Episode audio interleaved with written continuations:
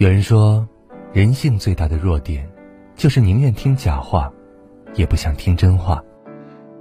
因为假话悦耳，让人心里服帖；而真话戳心，让人害怕面对。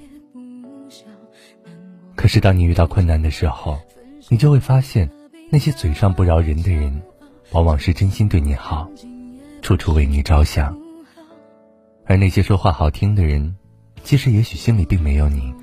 他们总在关键的时刻临阵脱逃。正所谓良药苦口利于病，忠言逆耳利于行。真话虽然难听，却能一针见血地指出问题所在，帮助我们快速认清自己。而假话再动人，也不过糖衣炮弹一枚，甜蜜滋味之下是另有所想，别有所图。夸耀你貌美出众的人，也许是想让你卸下心防；赞扬你能力过人的人，可能是想找你帮忙。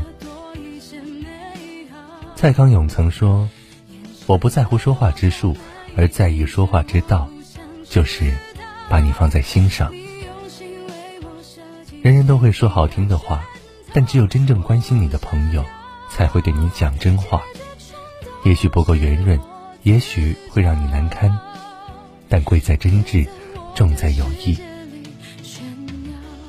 人活于世，我们也只有知道自己存在的缺陷，虚心接受并做出改变，才能成为更好的自己。如果身边全是夸奖和赞美，并非代表我们完美无缺，而是变得耳聋眼花，听不见真诚的劝告，看不见真情的关怀。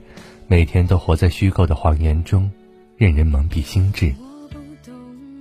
常言道：“见人言三分，不可全抛心。”到了一定的年纪，会越发觉得身边阿谀奉承的人很多，而当面批评的朋友渐渐变少。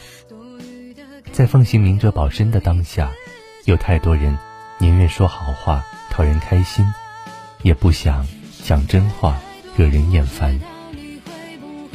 所以，如果有一个愿意时刻警醒你的朋友，你一定要好好珍惜。变得清虚情假意的谎言，听得进善意且正确的真话，这样，未来才会一片坦途。